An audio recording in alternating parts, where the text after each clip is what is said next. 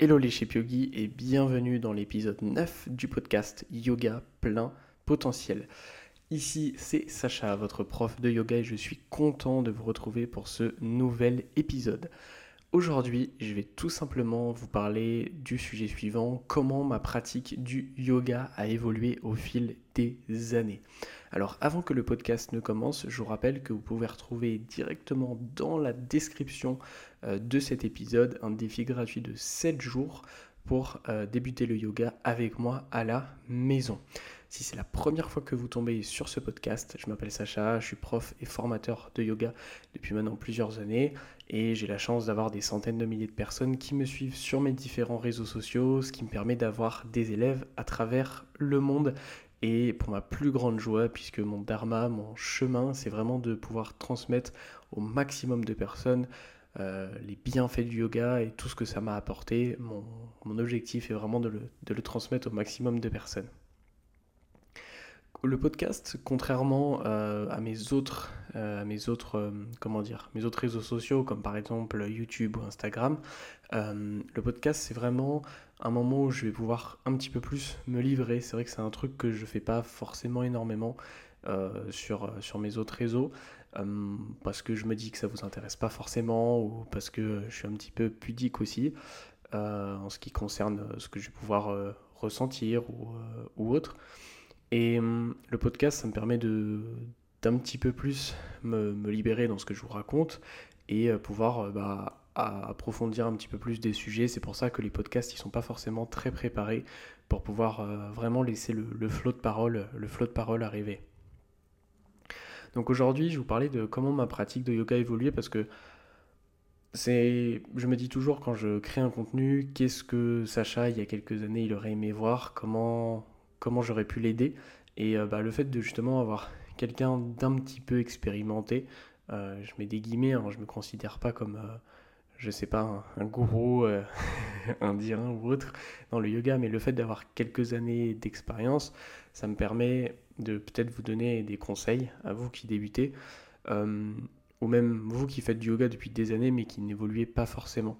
Ça d'ailleurs c'est un sujet dont j'ai déjà parlé, mais euh, petite anecdote, quand j'avais lancé mon programme chez Yoga Balance, c'est vraiment mon programme phare. Euh, lorsque je l'ai lancé, donc j'enseigne le yoga depuis un petit peu plus d'un an et demi ou deux ans, j'ai un doute. Et euh, il y, a une prof de yoga qui faisait enseigner depuis déjà dix ans, qui avait acheté directement mon programme. Et dans cette première variation du programme, j'avais des cours privés avec chacun des élèves, etc. Et et j'étais un peu flippé, je me suis dit, mais waouh, c'est déjà une prof, elle est prof depuis 5-6 euh, fois plus longtemps que moi au minimum. Euh, et, qu'est-ce que je vais pouvoir lui apporter quoi. Mais vu qu'en fait euh, mon, programme avait pour but de vraiment évoluer dans sa pratique physique du yoga, d'apprendre des équilibres, de vraiment se renforcer, gagner en confiance, c'était des choses qu'elle ne maîtrisait pas parce qu'elle avait travaillé d'autres choses mais pas ces thématiques-là. Et donc j'ai vraiment pu lui apporter plein de choses et elle était très contente.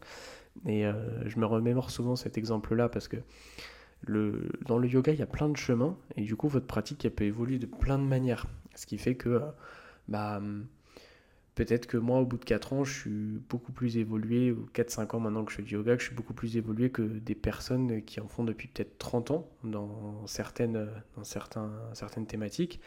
Et par contre, peut-être que quelqu'un qui fait du yoga depuis un an, mais qui est très intéressé par euh, tout ce qui est lié à l'histoire, la mythologie, etc., lié à tout ce qui est lié au yoga euh, sur ces points de vue-là. Moi qui ne me suis pas plongé en profondeur dans le sujet, j'ai des connaissances relativement basiques là-dessus, bah, peut-être que cette personne est beaucoup plus évoluée que moi à ce sujet-là. Donc c'est pour ça que être un pratiquant avancé dans, le yoga, ça ne veut pas dire, ça veut pas dire grand-chose. Donc euh, moi, lorsque j'ai commencé ma, pratique du yoga, euh, c'était c'était, euh, j'ai commencé, donc euh, je ne vais pas refaire toute mon histoire. Euh, vous pouvez aller voir, écouter le premier épisode du podcast dans lequel je raconte mon parcours.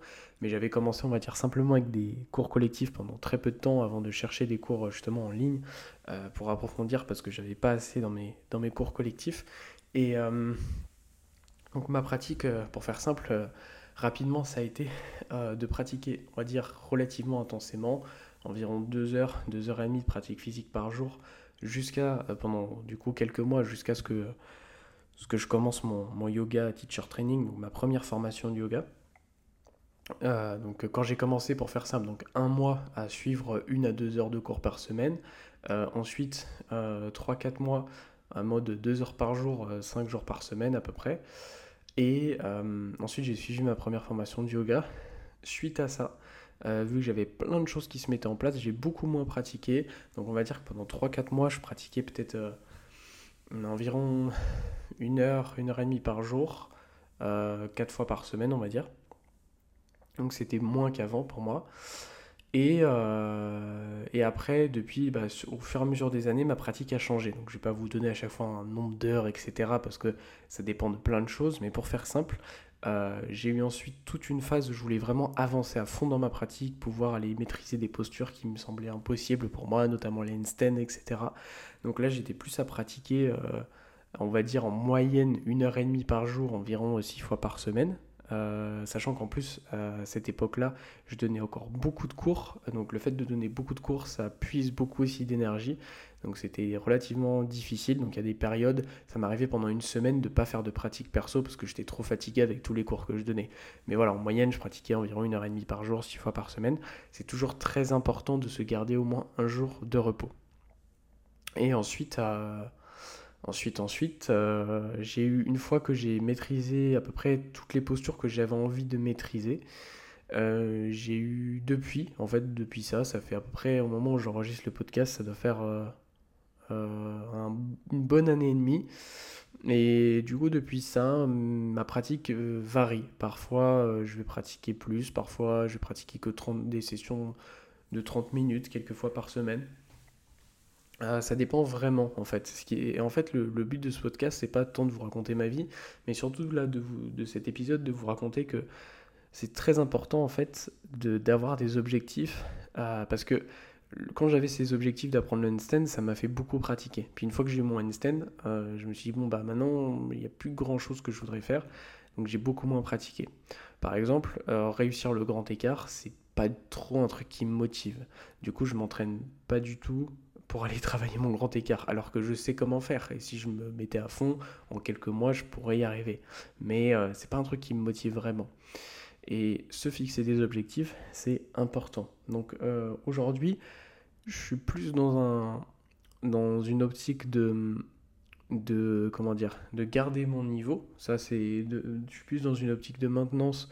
Euh, c'est depuis au moins un an. mais là, j'ai quand même envie de de me remettre un petit coup de boost. Le seul souci, c'est que, à part voilà, améliorer mon handstand, améliorer quelques transitions, il n'y a, pas, pas grand chose sur lequel je pourrais euh, vraiment, vraiment évoluer. Euh, c'est plus apprendre des transitions que je maîtrise euh, pas corps, parce que je les ai pas trop travaillées. Comme par exemple passer de la posture du corbeau, Bakasana, et monter en handstand, ce genre de choses. Et en fait, le souci, c'est que je suis arrivé à un niveau de pratique où si je veux progresser, ça va demander énormément d'efforts pour euh, juste quelques petits résultats. Vous savez, c'est un petit peu la même chose que quelqu'un qui, euh, qui a un haut niveau en course à pied. S'il veut gagner juste quelques secondes ou quelques dizaines de secondes en fonction de la distance qu'il fait, ça va lui demander un travail fou en fait. Donc euh, voilà, aujourd'hui, je suis plus dans, un mode de pratique là où j'alterne mes pratiques, c'est-à-dire que je vais avoir un jour. Alors, par contre, maintenant, je réintègre beaucoup plus euh, la méditation. C'est quelque chose que je pratiquais pas énormément, à part avec le yoga nidra. Et je réintègre plus la méditation et les pranayama. Pas, pas avec des séances trop longues, parce que sinon, je sais que je vais pas être motivé, mais avec des séances relativement courtes, mais par contre quotidiennes. Donc tous les jours, je vais avoir euh, une partie euh, Kriya, Pranayama, méditation, mais tout ça va me prendre euh, peut-être 20-25 minutes, le but c'est que ça soit court. Et ensuite, je vais varier entre trois types de journées. Je vais avoir le jour 1 où je vais avoir de la, un travail autour d'Einstein.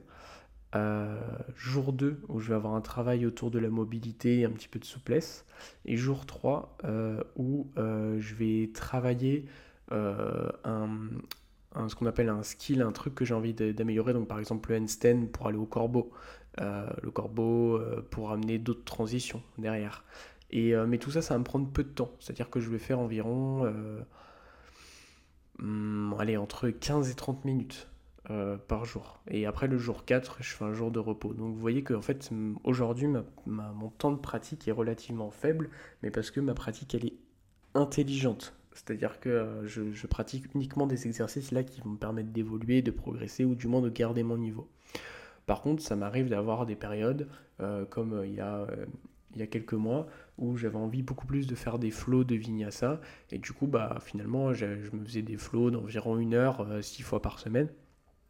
Parce que c'était un moment où j'avais envie de faire plus de vinyasa flow. Mais je sais que c'est pas vraiment ça qui va me faire progresser. C'est plus histoire de plus bouger et kiffer faire du vinyasa. Mais ce qui est important de, comprendre, c'est vraiment se, fixer le pourquoi vous avez vous, pourquoi vous faites ça en fait.